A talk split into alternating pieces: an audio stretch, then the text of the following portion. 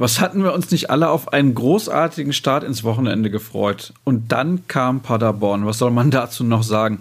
Auf jeden Fall erstmal willkommen zu BVB Kompakt am Morgen. Ich bin Sascha Staat und dann wollen wir mal zurückschauen auf die Blamage der Borussia gegen den Aufsteiger. Ihr habt es mitbekommen, auch wenn ihr das Spiel nicht sehen konntet. 3 zu 3 ist es ausgegangen. Immerhin noch nach einem 0 zu 3 zur Pause. Unglaublich. Gegen den SC Paderborn im eigenen Stadion. Und das ist eine Mannschaft, die bislang auswärts einen einzigen Punkt geholt hat beim VfL Wolfsburg teilweise wirklich desaströs und dementsprechend äußerten sich auch die Spieler und Verantwortlichen hinterher und auch schon die Fans während des Spiels. Absolut verständlich. Es gab ein gellendes Five-Konzert. Michael Zorg kam nur kurz in die Mixzone und meinte, dass er nicht viel zu sagen hätte, bezeichnete die erste Halbzeit als komplett inakzeptabel, verwies auf den heutigen Tag und verschwand auch schon wieder. Das kann man als vielsagend interpretieren und dazu passen auch die Statements der Spieler selbst.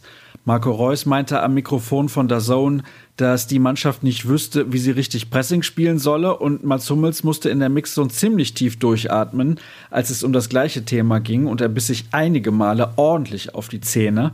Da brodelt es, aber gewaltig und deswegen wurde auch noch bis spät in die Nacht diskutiert. Krisensitzung könnte man sagen, bis 1.23 Uhr. Dann verließen Lucien Favre und auch Marco Reus und Lukas Piszek das Stadion wahrscheinlich die engsten Vertrauten des Trainers im Kader.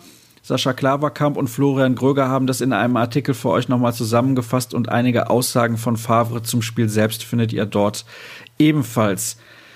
Kommen wir zu den Amateuren, die haben nämlich auch gespielt, das wollte ich nicht unterschlagen, und verloren mit 0 zu 2 beim SC Verl. Trotz Tobias Raschel, Matteo Morey und Leonardo Balerdi, die waren alle mit dabei bedeutet aktuell Platz 12 nach 13 Spielen. Eine ziemlich magere Bilanz, bisschen analog zur Bundesliga-Truppe, könnte man sagen. Gucken wir voraus auf den heutigen Samstag. Am Vormittag trainieren die Profis unter Ausschluss der Öffentlichkeit. Keine sonderlich große Überraschung, insbesondere nach der Leistung gegen Paderborn. Die Jugend muss ran, und zwar die U17. Wer Lust und Zeit hat, Anstoß ist um 11 Uhr beim Wuppertaler SV. Und das Auswärtsspiel der U19 bei Alemannia Aachen wurde auf den 15. Dezember verschoben, relativ kurzfristig.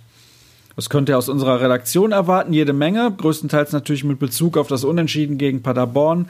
Dazu gibt es bereits die Einzelkritik, die Analyse und auch den Kommentar von Sascha Klaverkamp. Aber wie gesagt, da kommt noch jede Menge Neues rein, ist ja logisch.